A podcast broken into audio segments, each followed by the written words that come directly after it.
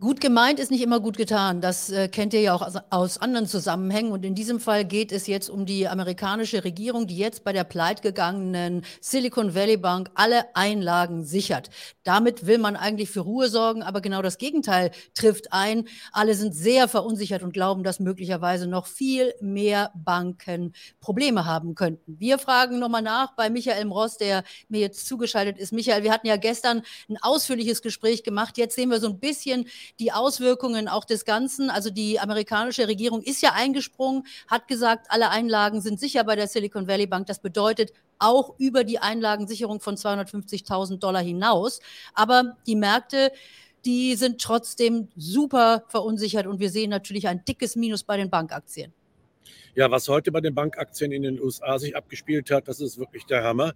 Trotz aller Beruhigungen ist es nochmal kräftig äh, nach unten gegangen. Ich erinnere an die First Republic beispielsweise, die ist heute auch nochmal 65 Prozent gefallen. Trotz aller Beruhigungsmaßnahmen und das muss irgendwie schon kritisch stimmen, meines Erachtens.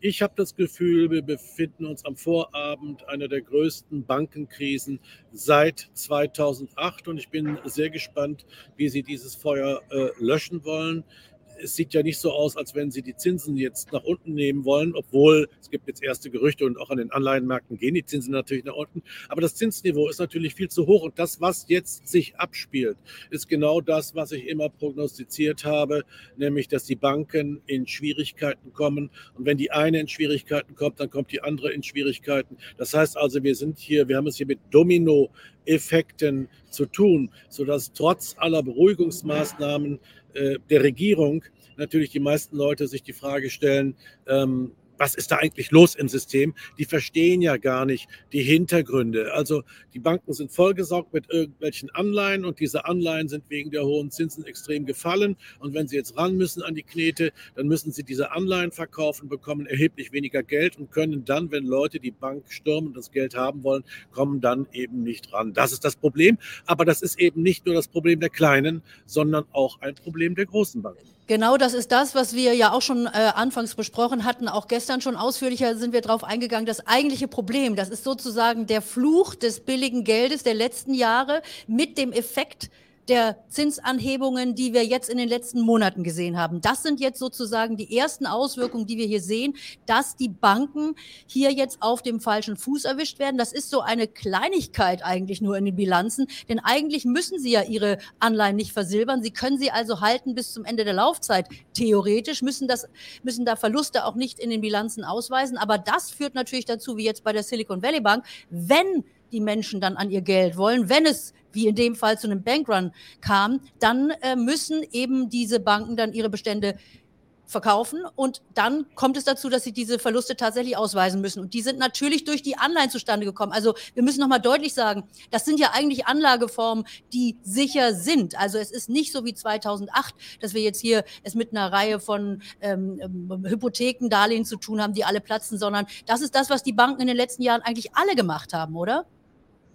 Naja, also es gibt schon Parallelen zu 2008. Ähm, äh, damals wurden ja auch die Zinsen angehoben. Das war Alan Greenspan und damit wurden die Anleihen und die, die Kredite, auch diese gebündelten Kredite, natürlich irgendwann viel weniger wert. Und als wir dann bei fünf oder sechs Prozent waren, ähnlich wie heute, fiel es ihnen dann wie Schuppen von den Augen, dass das, was sie damals gekauft haben, eben eigentlich nur noch ein Bruchteil von dem Wert ist, was sie dafür bezahlt haben. So ähnlich, wenn auch nicht so schlimm, ist es heute wieder. Ich meine, äh, wir haben auch im M-News Club immer wieder gesagt, Achtung vor Banken. Was die FED macht, ist, sie zerstört nicht nur die Wirtschaft, sondern sie zerstört eben auch das Bankensystem. Darüber hinaus ist es, ich meine, ich kann mir nicht vorstellen, dass sie nicht wissen, was sie tun. Wenn ich die Zinsen nach oben setze, haben die Banken irgendwann ein Problem und das sehen wir jetzt hier. Und hinzu kommt ja auch noch das sogenannte Tapering. Sie holen nochmal zusätzlich 95 Milliarden Dollar pro Monat aus dem Markt raus, aus dem Geldmarkt raus. Das sind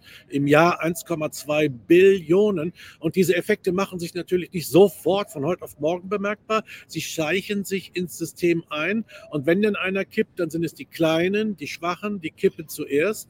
Und äh, dann versucht man natürlich das Feuer zu löschen. Aber dann hat man natürlich auch, sagen wir mal, den, den, den, den Teufel schon in die Wohnung geholt. Denn das, was bei den Kleinen passiert, müsste ja eigentlich auch bei den Großen irgendwie, also diese Fehler bzw. diese Defizite müssten auch bei den Großen vorhanden sein. Wir sehen jetzt aber, dass natürlich auch hier jetzt wieder das Motto gilt, whatever it takes. Also die ähm, amerikanische Regierung ist äh, den äh, Märkten jetzt zu Hilfe gekommen. Man versucht alles, da eben die Nervosität etwas zu senken. Ein Schritt wäre ja dann möglicherweise jetzt alsbald, dass auch die FED eben sagt, sie hört vielleicht erstmal auf mit ihren Zinserhöhungen. Wäre das nicht eine Option, Ruhe reinzubringen? Ja, also ich meine, Goldman Sachs hat das heute auch bekannt gegeben, dass sie nicht glauben, dass bei der nächsten Zinserhöhung, dass es beim, nächsten Treffen zu einer Zinserhöhung kommt. Ähm, damit steckt die Notenbank aber in einem Dilemma. Denn den Schlamassel, den wir ja jetzt haben und den wir auch immer wieder prognostiziert haben, steigende Zinsen, Gifte fürs Finanzsystem, Gift fürs Geldsystem, den hat sie ja selber angerichtet. Wenn sie jetzt zum Beispiel von ihrem Pfad der Zinserhöhungen abweicht, äh, oder jetzt erstmal nichts mehr macht, dann wäre das ein Schuldeingeständnis der Notenbank, der Federal Reserve. Und das ist natürlich nicht gerade gut für das Vertrauen in die Notenbank und damit auch in den Dollar. Also wie sie sich da rausmanövrieren wollen, ist mir ein Rätsel, auch wenn sie zum Beispiel jetzt beim nächsten Treffen nicht zu einer Zinserhöhung kommt, glaube ich, ähm, dass allein das hohe Zinslevel, das wir aktuell dazu haben, ähm, zu einem Flächenbrand bei den Banken wird. Und es ist ja auch beim letzten Mal äh, in, in der, bei der letzten Bankenkrise, Finanzkrise so gewesen, dass es zuerst die Kleinen trifft. Aber auch die Kleinen, da sprechen wir schnell von, von einer Bilanzsumme von mehreren hundert Milliarden, das frisst sich dann weiter durch, auch bis zu den Großen, sodass am Ende alle irgendwie in Mitleidenschaft gezogen werden müssen, müssten. Und ähm, das führt natürlich dazu, also wenn man die nicht untergehen lassen möchte, dass dann die FED wieder äh, ran muss. Und ich sage euch eins, also bei, bei der letzten Finanzkrise, da sprachen wir ja über 700 Milliarden, 800 Milliarden Dollar allein in den USA um ähm, die äh, Bankenwelt wieder zu beruhigen und zu retten. Also nach meinen Berechnungen sind äh, es diesmal, gehen wir diesmal deutlich, deutlich in den Billionenbereich. Ich würde mal schätzen, zwei bis drei Billionen sind da mindestens fällig. Das heißt also, die FED muss dann und die Notenbanken müssen dann wieder anfangen zu drücken, zu drucken. Das ist kein gutes Zeichen äh, fürs Geldsystem. Da steht auch die Glaubwürdigkeit einer Währung meines Erachtens auf dem Spiel. Wir werden also in Zukunft äh, noch eine stärkere Inflation bekommen oder vielleicht auch wird ähm, das Vertrauen in die sogenannten Fiat-Währungen irgendwann äh, äh, ja, sich erniedrigen, fallen und so weiter. Also das, es ist ein unglaubliches Dilemma und ich sehe da wirklich keine vernünftige Regel, Möglichkeit, wie wir da rauskommen, ohne dass die Krise noch stärker wird. Und nochmal, es hat alles damit begonnen, dass die FED, dass die US-Notenbank die Zinsen steil nach oben genommen hat in den letzten Monaten. Und das, was wir jetzt sehen, ist das Resultat. Lass uns mal kurz auf, den, äh, auf das Segment eingehen, das natürlich auch mit betroffen ist. Und das sind ja die Kryptos. Wir hatten in den letzten Tagen auch hier natürlich enorme Verwerfungen gesehen. Und das trifft dann ja auch immer besonders den Bitcoin. Der ist allerdings heute mit vier Prozent im Plus. Also man könnte fast sagen, äh, wir sprechen ja immer drüber, ob er sowas wie eine Krisenwährung sein könnte. Da würde er heute zumindest seinem Namen alle Ehre machen. Aber äh, damit ist die Situation für die Kryptos sicherlich auch noch nicht ausgestanden. Nee, das sehe ich nicht. Also beim USDC, der sich ja auch ein bisschen erholt hat im Vergleich zum Wochenende, ähm, ähm, ist auch das letzte Wort noch nicht gesprochen. Also ich würde mal die These wagen, dass die US-Notenbank nicht dazu da ist, irgendwelche Kryptowährungen zu retten. Und der USDC hat das Gift von Fiat Money, vom Geldsystem, vom Bankensystem ja in die Kryptoszene mit reingebracht, indem er äh, den Dollar eins zu eins als Krypto darstellt und den Dollar gleichzeitig bei den Banken sozusagen, auch bei der Silicon Valley Bank, äh, äh, geparkt hat. Und ähm, ähm, ja, nun geht diese Bank pleite oder muss gerettet werden und so weiter. Da ist, glaube ich, meines Erachtens das letzte Wort noch nicht gesprochen, ob die Notenbank dann nicht sagt, pass auf, also wir retten gerne irgendwelche Businesses in den USA, aber wir retten nicht irgendwelche Verpflichtungen im Kryptomarkt sodass ich der Meinung bin, dass da das Schlimmste eigentlich noch bevorsteht.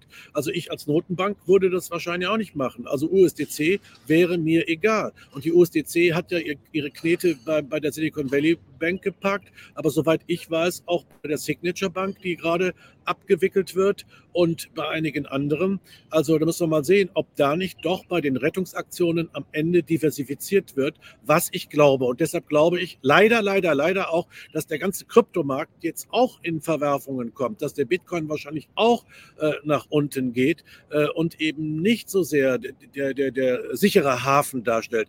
Das müssen wir jetzt aber erstmal abwarten.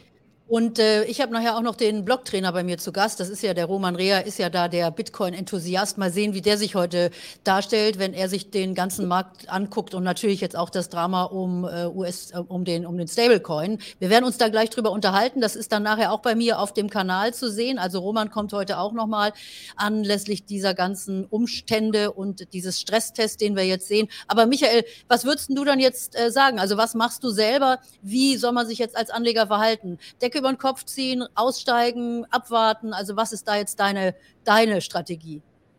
Also wenn man äh, von einer Strategie spricht, dann heißt es natürlich an der Börse nicht in den Sektoren drin zu sein, die hier am meisten betroffen sind. Das heißt also meines Erachtens auch raus aus Finanztiteln, Banktiteln, Versicherungstiteln, also alles, was irgendwie mit Finanzen zu tun hat. Was bei den Hightechs jetzt passiert, muss man erstmal abwarten. Die sind ja zum Teil auch betroffen, besonders die kleineren Hightech-Werten, weil die wiederum ihre Knete auch bei der äh, Silicon Valley Bank hatten. Also ich gehe davon aus, dass ähm, vielleicht die Edelmetalle Edelmetalle hier eine Renaissance äh, erleben werden. Denn ähm, wenn es so sein wird, dass der Kryptomarkt auch in Mitleidenschaft gezogen wird in der nächsten Zeit, dann gibt es eigentlich nicht mehr viele Alternativen außer Gold und Silber. Und ähm, das könnte etwas sein, was diese verschlafenen Edelmetalle vielleicht in der nächsten Zeit wieder zu neuem Leben erweckt. Wir haben es ja auch schon letzte Woche gesehen, kräftige Kurssprünge nach oben. Vielleicht erinnert man sich dann daran, dass Gold wirklich besser ist als Geld. Das ist so meine These. Und zum Bitcoin noch kurz. Also ich denke schon, dass der äh, auch in Mitleidenschaft gezogen wird, genauso wie Ethereum. Aber dass man da und ab einem bestimmten Level, wenn sich, das, wenn sich der Staub wieder gelegt hat nach dem Sturm, dass man da vielleicht auch eine letzte Chance hat einzusteigen, bevor das Ding dann auf 100.000 geht. Äh, aber erstmal würde ich da abwarten und gucken, wie sich die ganze Situation bereinigt. Ja, danke dir, Michael, also dass du jetzt Zeit hattest und danke euch auch fürs Zuschauen. Wenn ihr das erste Mal auf dem Kanal seid, dann abonniert doch gerne und wir machen hier natürlich jetzt auch in diesen Tagen, wo es so unruhig ist, für euch immer aktuelle Formate und aktuelle Money Talks, wo wir euch mitnehmen. Für all diejenigen, die natürlich Sparpläne haben, ich sage das an dieser Stelle immer wieder, für euch ist es gar kein Grund, jetzt nervös und unruhig zu werden, wenn ihr auf einen äh, MSCI einen Sparplan habt, dann lasst den weiterlaufen. Also jetzt auch nicht in Panik aussteigen und rausspringen aus dem Markt. Das ist jetzt genauso eine Zeit, in der ihr durchhalten könnt, in der ihr eigentlich ruhig bleibt. Also all diejenigen, diejenigen mit Sparplänen, bitte jetzt keine Panik schieben. Das sind wirklich hier eher die Dinge für Leute, die Einzelaktien haben, für Leute, die einzelne Sektoren äh, gekauft haben. Also da muss man jetzt mal ein bisschen reingucken, sein Portfolio umzustrukturieren. Ansonsten danke ich euch erstmal jetzt für die Aufmerksamkeit und ähm, ja, bis ganz bald. Danke, Michael. Abonniert unsere Kanäle. Ganz genau.